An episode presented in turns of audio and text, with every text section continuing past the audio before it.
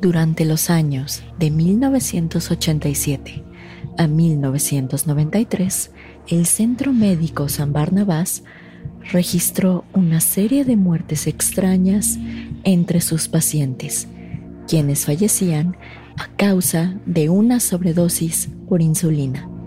A pesar de que el hospital sospechaba de un enfermero en específico, no hizo nada para detenerlo, conllevando a que siguiera asesinando a diestra y siniestra. Mis estimados, muy buenas noches. Les habla Señor Oscuro y hoy hablaremos de la primera parte de Charles Cullen, el ángel de la muerte. Bienvenidos a Señor Oscuro, un podcast en el que cada viernes su servidora Jessica Ballarino los adentraré en los casos más perturbadores y extraños que se han documentado, ya sea que se trate de temas paranormales o bien de lo más retorcido de la mente humana, nos aseguraremos de que todos y cada uno de estos casos queden grabados en sus sueños y pesadillas.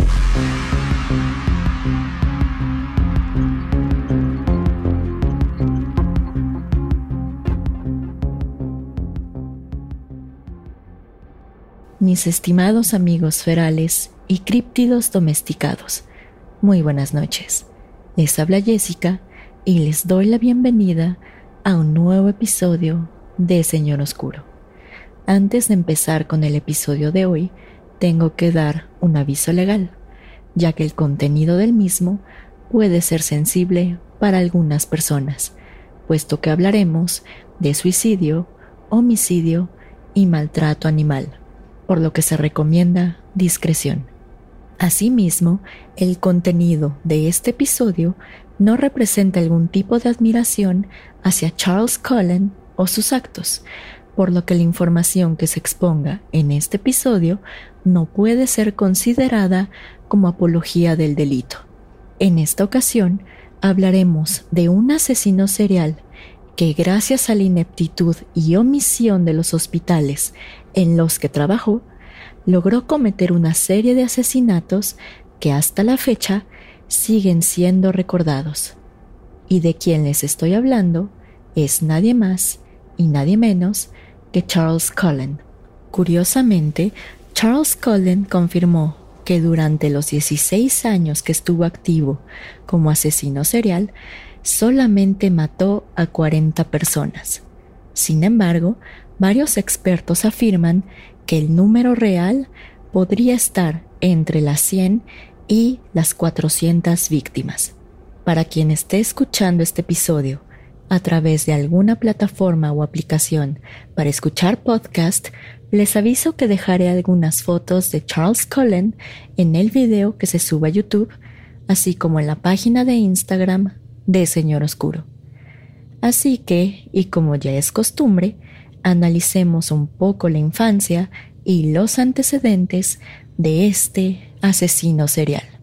Charles Edmund Cullen nació el 22 de febrero de 1960 en el municipio de West Orange, en el condado de Essex, en Nueva Jersey. Su familia, que era extremadamente católica, estaba compuesta por su padre, de nombre Edmund, su madre, de nombre Florence, y sus siete hermanos, siendo Charles Cullen el menor de todos. Cuando se le preguntó a Charles Cullen respecto de su infancia, él la describió como miserable. Su padre murió el 17 de septiembre de 1960, cuando Charles apenas tenía siete meses de edad, mientras que al crecer Charles fue intimidado y golpeado por los novios de sus hermanas y sus compañeros de la escuela. En 1969, cuando Charles apenas tenía nueve años, tuvo su primer intento de suicidio, al mezclar diversas sustancias que se encontraban en un set de química para después combinarlas con leche y beberlas. Después de este intento de suicidio, Parece ser que Charles Cullen no acudió con un psicólogo o un psiquiatra para tratar estas cuestiones, ya que su salud mental decayó cada vez más con el paso de los años. A los 17 años, Charles Cullen sufriría de otra pérdida importante su vida, ya que el 6 de diciembre de 1977 su madre falleció en un accidente automovilístico, cuando una de sus hermanas estaba al volante.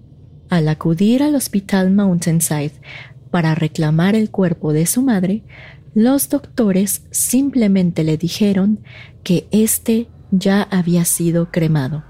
Derivado de lo anterior, Charles Cullen dejó la escuela y se enlistó en la Marina en 1978, donde alcanzó el grado de suboficial de tercera clase y fue enviado como técnico en electrónica en el submarino balístico denominado Woodrow Wilson.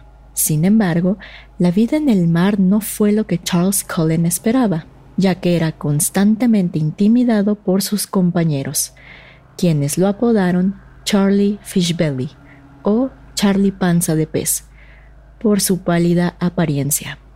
Mientras estuvo en la Marina, la salud mental de Charles Cullen declinaba aún más, ya que en una ocasión se presentó a su turno vestido con una bata quirúrgica de color verde, una máscara quirúrgica y unos guantes de látex que había robado del gabinete médico del submarino.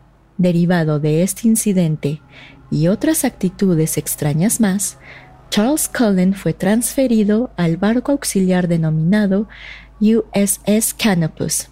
Durante su estancia en este barco, Charles Cullen intentó suicidarse al ingerir una botella de veneno, causando que fuera dado de baja en marzo de 1984. Después de su salida de la Marina, Charles Cullen entró a la escuela de enfermería del Hospital de Mountainside, donde se destacó como un excelente estudiante, llegando a ser inclusive presidente del Consejo Estudiantil. Durante su estancia en la escuela de enfermería, Charles Cullen conoció a quien después sería su esposa, una joven de nombre Adrienne Baum, con quien tuvo dos hijas de nombres Shauna y Saskia.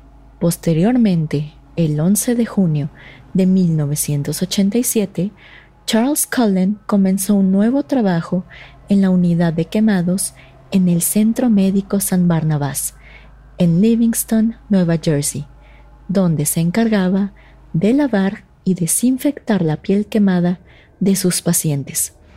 Su entrada a este empleo es más significativa de lo que ustedes imaginan, ya que fue en este preciso lugar donde Charles Cullen cometió su primer homicidio. El 11 de junio de 1987, un ex juez de 72 años de nombre John W. Jengo Sr. fue internado en el Centro Médico San Barnabas con un diagnóstico de síndrome de Stevens-Johnson, el cual se caracteriza por afectar la piel y las membranas mucosas de la persona. Una primera revisión médica reveló que el ex juez sufrió de una extraña reacción alérgica en la piel, tras ingerir un medicamento anticoagulante y exponerse al sol. Desafortunadamente, el ex juez no sobrevivió su estancia en este nosocomio, ya que Charles Cullen le administró una dosis letal de lidocaína en una bolsa de suero, causándole la muerte. En una confesión posterior, Charles Cullen declararía durante su estancia en el Centro Médico San Barnabás asesinó a 10 pacientes más, pero a diferencia de su primera víctima, nuestro enfermero prefirió inyectar altas dosis de insulina en las bolsas de suero que se encontraban conectadas directamente a los pacientes. Inclusive, Charles Cullen llegó a manipular las bolsas de solución salina que se encontraban en el almacén del hospital, para así evitar levantar sospechas. Sin embargo, para el año de 1991, los homicidios de Charles Cullen dejaron de pasar desapercibidos para el personal médico del nosocomio, ya que comenzaron a notar un incremento alarmante de pacientes que morían por sobredosis de insulina, así como un incremento extraño de pacientes que sufrían de hiperglicemia. Estas sospechas se acrecentaron cuando la enfermera de nombre Pam Allen encontró una bolsa de solución salina que a pesar de que tenía señales de haber sido usada, estaba llena hasta el punto de derramarse. Esta cuestión fue notificada al director de seguridad del hospital de nombre Thomas Arnold, quien envió esta bolsa de fluidos a un laboratorio para su análisis. Los análisis de laboratorio revelaron que esta bolsa contenía grandes dosis de insulina, a pesar de que la misma solamente debía contener solución salina y heparina. Con este resultado se concluyó, sin lugar a dudas, que alguien en el hospital estaba manipulando las bolsas de solución salina para causar la muerte de los pacientes. Derivado de lo anterior, Thomas Arnold contactó a Joe Barry, quien en ese momento se desempeñaba como jefe de seguridad de la Corporación San Barnabás, a efecto de iniciar una investigación y llegar al fondo del asunto. Al revisar los horarios del personal médico y compararlos con los códigos de los pacientes que habían fallecido en circunstancias extrañas, Arnold y Barry notaron que Charles Cullen estaba de guardia justo cuando los pacientes habían fallecido. Sin embargo, esta circunstancia no era suficiente para iniciar una mayor investigación en contra de Cullen, por lo que los investigadores no podían hacer algo más en contra del asesino, salvo esperar. Afortunadamente para ellos, en enero de 1992, Charles Cullen renunció a su trabajo en el Centro Médico San Barnabás y con su renuncia las muertes erráticas de los pacientes cesaron por completo. A pesar de lo anterior, el personal del hospital fue omiso en continuar con la investigación en contra de Charles Cullen, dándole así oportunidad para que continuara con sus asesinatos, pero evidentemente en otro hospital. Un mes después de su salida del centro médico de San Barnabás, Charles Cullen fue entrevistado para trabajar como enfermero en el Hospital Warren en Phillipsburg, Nueva Jersey. Cuando se le preguntó a Charles Cullen por qué había dejado de trabajar en el Centro Médico San Barnabas, él simplemente respondió que no quería participar en una huelga que pretendía organizar el personal médico, causando que se generaran diversos rumores en su contra. Así, y tras la muerte de un paciente, aparentemente Charles Cullen fue usado como chivo expiatorio y fue despedido de este hospital. Ya sea que quedaron satisfechos con esta explicación, o bien que fueron omisos en indagar respecto de sus antecedentes laborales, Charles Cullen fue contratado en el mes de febrero de 1992. Ahora bien, y a pesar de que la vida laboral de nuestro enfermero estaba estable, por así decirlo, no podemos decir lo mismo de su vida personal, ya que en noviembre de 1992 la esposa de Charles Cullen solicitó el divorcio. En el expediente de divorcio correspondiente, Adrian Baum manifestó que la conducta de su esposo había cambiado radicalmente puesto que dejó de tomar sus antidepresivos y retomó su adicción por la bebida, por lo que pasaba horas encerrado en el sótano de la casa, bebiendo solo en completa oscuridad. Por otro lado, Charles había desarrollado una macabra fascinación por el perro de la familia, una Yorkie de nombre Lady, a quien se llevaba con él al sótano y la torturaba en repetidas ocasiones, causando que Lady aullara toda la noche. Asimismo, Colin se convirtió en una persona solitaria y dejó de prestarles atención a su esposa y a sus hijas.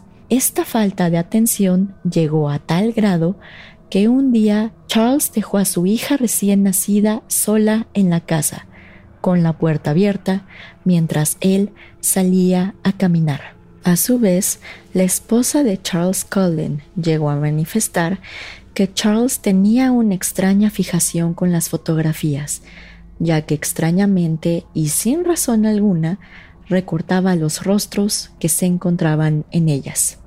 Dos meses después de que Adrian Baum presentó la solicitud de divorcio en contra de Charles Cullen, realizó una llamada a la policía, ya que ella quería tener registrado todos los comportamientos que Charles Cullen había tenido en estos años, incluyendo que había retomado la bebida, que había dejado de tomar sus antidepresivos, así como sus diversos intentos de suicidio y el maltrato animal hacia el perro de la familia. Justo esa noche, cuando llegó la policía, Charles Cullen cometió otro intento de suicidio al ingerir una gran cantidad de medicamentos y alcohol, por lo que fue internado en el Hospital Psiquiátrico de Greystone. Mientras se recuperaba en este nosocomio, una compañera de trabajo de nombre Michelle Tomlinson fue a visitarlo en diversas ocasiones y rápidamente se convirtió en el interés romántico de nuestro enfermero, por lo que, después de que fue dado de alta y regresó a trabajar al Hospital Warren, Charles decidió ganarse el corazón de Michelle Tomlinson a su manera. Sin embargo, y después de insistir con regalos, llamadas incesantes e incluso pedirle matrimonio, Michelle Tomlinson decidió ignorar a nuestro enfermero. Evidentemente, Charles no tomó esta decisión de la mejor manera, ya que una noche decidió irrumpir en el departamento de Michelle mientras ella y su hijo estaban durmiendo. Afortunadamente para ambos, Charles Cullen decidió retirarse del lugar antes de que Michelle y su hijo despertaran.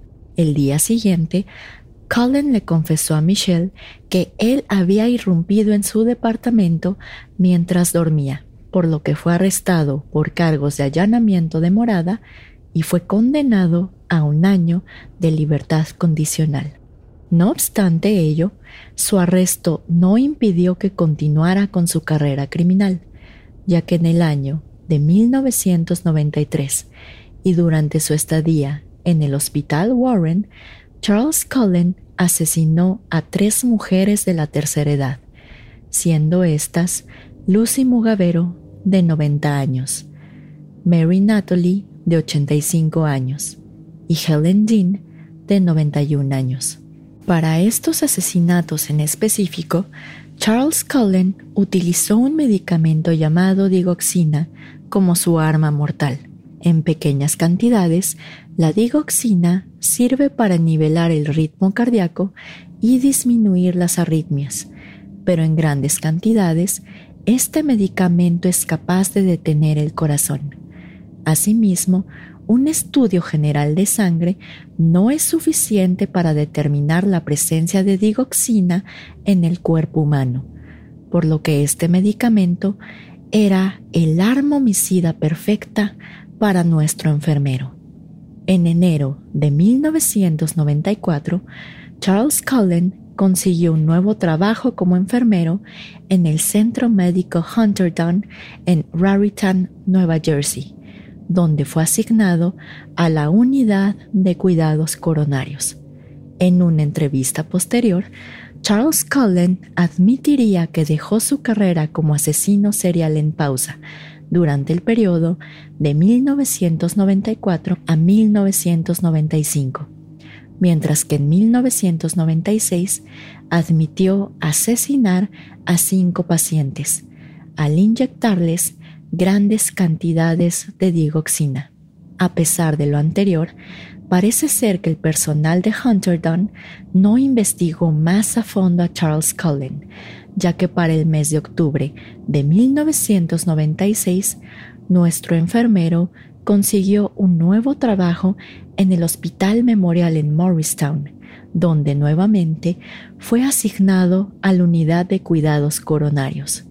Sin embargo, en agosto de 1997, Charles fue despedido por, y cito, bajo rendimiento y problemas en su práctica como enfermero. Sin embargo, la verdadera razón por la cual despidieron a Charles Cullen era porque no solo era omiso en darle los medicamentos necesarios a sus pacientes, sino además tendía a administrar medicinas a aquellos que no las necesitaban. A pesar de lo anterior, y como ustedes se pueden imaginar, el hospital no investigó más a fondo esta circunstancia y evidentemente tampoco ordenó una investigación oficial, por lo que en febrero de 1998 Charles Cullen fue contratado como enfermero en el Centro de Rehabilitación y Enfermería Liberty, específicamente en la unidad de cuidados intensivos. Mientras Cullen se desempeñaba como enfermero en este centro de salud, unos compañeros de trabajo admitieron haberlo visto entrar al cuarto de una paciente de la tercera edad, mientras tenía diversas jeringas en las manos. Posteriormente, se descubrió que Charles Cullen intentó inyectarle diversos medicamentos intravenosos a esta paciente. Sin embargo, ella opuso resistencia y terminó con la muñeca rota. Cinco meses después de este incidente, Charles Cullen fue despedido de este centro médico por no seguir el protocolo de administración de medicamentos y sustancias intravenosas. Dos días después de su despido, Charles había conseguido otro trabajo en el hospital de Elston, en Pensilvania, donde asesinó a un hombre de 78 años llamado Otormar Schramm. Al igual que sus asesinatos anteriores, Cullen le inyectó a su víctima una dosis letal de digoxina. Posteriormente, la familia de Otormar Schramm ordenó que se realizara una necropsia a efecto de saber con exactitud las causas reales detrás de su muerte. Sin embargo, y a pesar de que dicha necropsia reveló altas dosis de digoxina en su sistema, se determinó que su muerte había sido accidental. Y para este momento, nuestro enfermero ya se encontraba trabajando en la unidad de quemados del hospital Lehigh Valley. En este nosocomio, específicamente el 31 de agosto de 1999, Charles Cullen asesinó al joven de 22 años de nombre Matthew Mattern, quien llegó a la unidad de quemados con quemaduras en el 70% de su cuerpo. Al igual que a sus demás víctimas, Cullen acabó con su vida al combinar grandes cantidades de digoxina en su bolsa de solución salina. Desafortunadamente, y antes de que se hiciera una investigación formal respecto de la muerte de Matthew Mattern, Charles renunció y comenzó a trabajar en el Hospital St. Luke, específicamente en la unidad de cuidados coronarios. Para este entonces, Charles Cullen ya había trabajado en seis hospitales distintos, y a pesar de que en cada uno de ellos se había llevado la vida de una o más personas, y a pesar de que en más de uno de estos hospitales habían sospechado de nuestro enfermero, hasta este momento sus acciones y sus crímenes habían quedado impunes. Sin embargo, el modus operandi de Charles Cullen dejó de ser desapercibido para algunos, específicamente en su estancia en el Hospital St. Luke pero de esto hablaremos en la segunda parte de Charles Cullen, El Ángel de la Muerte. Pero mientras sale la segunda parte de Charles Cullen, saben que nos interesan mucho sus comentarios. ¿Qué creen que es lo que ha estado motivando a Charles Cullen para cometer estos asesinatos? ¿Por qué mediante un envenenamiento de lidocaína o de digoxina, por ejemplo? Y más importante, ¿ustedes cómo creen que lo van a atrapar? Así que ya saben que cualquier comentario respecto de Charles Cullen o de alguno de nuestros episodios nos lo pueden poner en nuestras redes sociales que siempre se mencionan al final de los episodios. Pero en fin, mis estimados amigos ferales y críptidos domesticados, este sería el final del episodio por ahora. Esperen la segunda parte y ya saben que los saludos se quedan al final. Por el momento solo me queda desearles que tengan una muy bonita semana y nos vemos el próximo viernes para la segunda parte de este enfermero asesino. Señor Oscuro se despide por el momento. Muy buenas noches.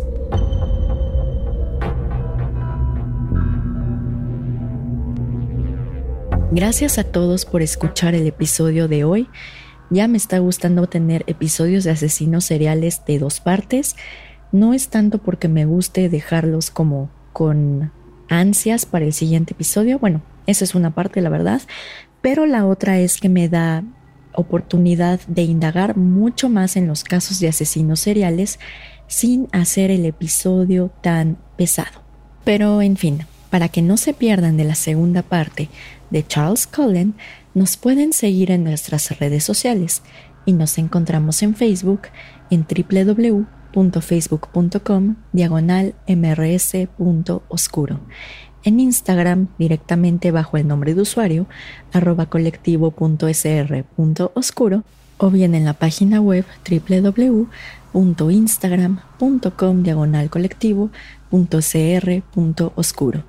También nos encontramos en diversas aplicaciones para escuchar podcast, tales como Spotify, Apple Podcast, Amazon Music, Pinecast, bajo Señor Oscuro, y nos encontramos también en YouTube bajo Señor Oscuro y de hecho ahí recomiendo que nos sigan también porque muchas veces ponemos fotos de los casos para que más o menos ustedes le pongan un rostro a nuestros asesinos seriales o bien a aquellas personas que han sufrido de temas paranormales. Pero en fin, como siempre, ya vamos directo a los saludos.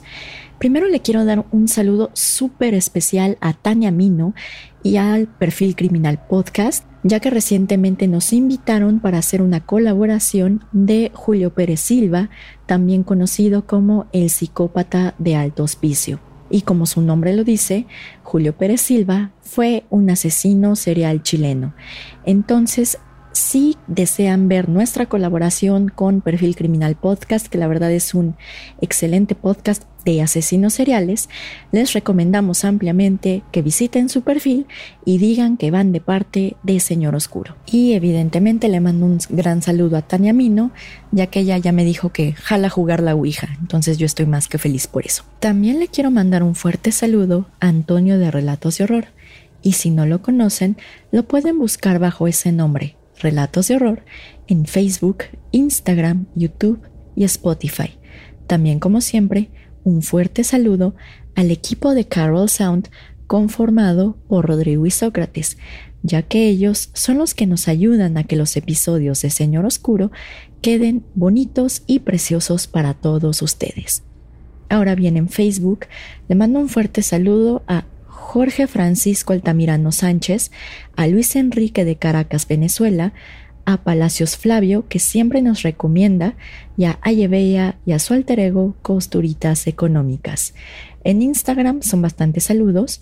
Primero tengo un saludo de Francisco Rueda de Huimanguillo a su mejor amigo Bachita, que de hecho nos comentó que escucha mucho nuestro podcast, escucha mucho a Señor Oscuro, sobre todo cuando está haciendo los deberes.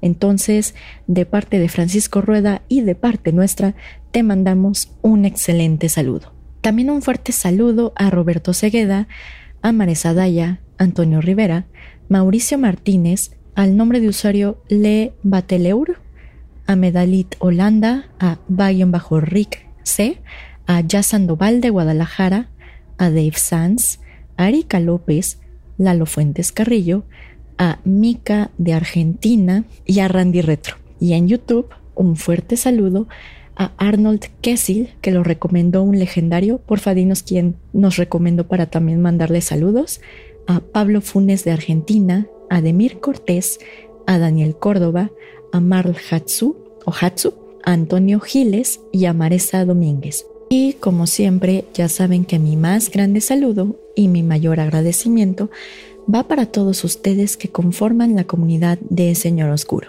ya sea que se unen a Instagram, que de hecho recomiendo ampliamente que se unan a nuestro Instagram porque vamos a empezar a publicar como datos curiosos y asesinos seriales bajo el hashtag lunes asesino. Entonces, porfa, únanse para que disfruten de datos curiosos de sus asesinos seriales clásicos y nuevos. También agradezco a todos los que están en Spotify todos los viernes escuchando los episodios. También a todos aquellos que escuchan a Señor Oscuro haciendo sus deberes, haciendo la tarea, trabajando un rato en la oficina, en la carretera, en fin.